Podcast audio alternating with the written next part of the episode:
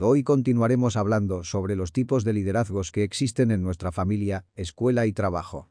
Parte 2. Liderazgo transformacional, el más completo.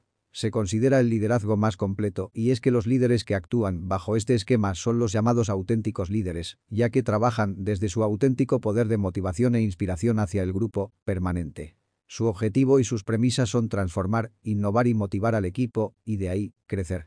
Son realmente muy valorados y buscados para ocupar puestos de responsabilidad en las organizaciones.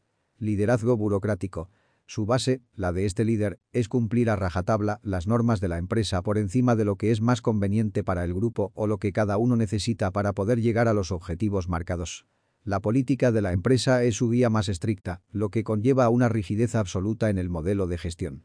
Está bien cuando se trata de decisiones económicas o empresas, por ejemplo, con materiales peligrosos, pero hay que tener cuidado con este liderazgo y sus consecuencias. Liderazgo pro las personas, orientado a ellos. Lo fundamental en este tipo de liderazgo son las personas, lo que se puede sacar de ellas, dónde pueden llegar y hasta dónde pueden crecer en la compañía con lo que lleguen a aportar. Este líder sabrá identificar las personalidades de los miembros de su equipo, agruparlas según necesidades y hacerlas crecer exponencialmente. Liderazgo orientado a la tarea.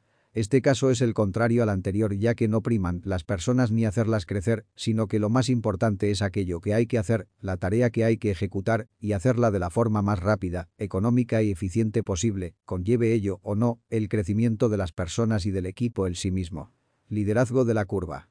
Este tipo de liderazgo se basa en la curva de la felicidad si todo funciona bien, si el equipo se siente motivado, si la productividad es muy elevada y todo el entorno es satisfactorio, es lo más parecido a la felicidad que podemos encontrar en el trabajo, y la felicidad siempre se relaciona con una curva. Si te interesa que hablemos de algún tema, envíame tu sugerencia al correo.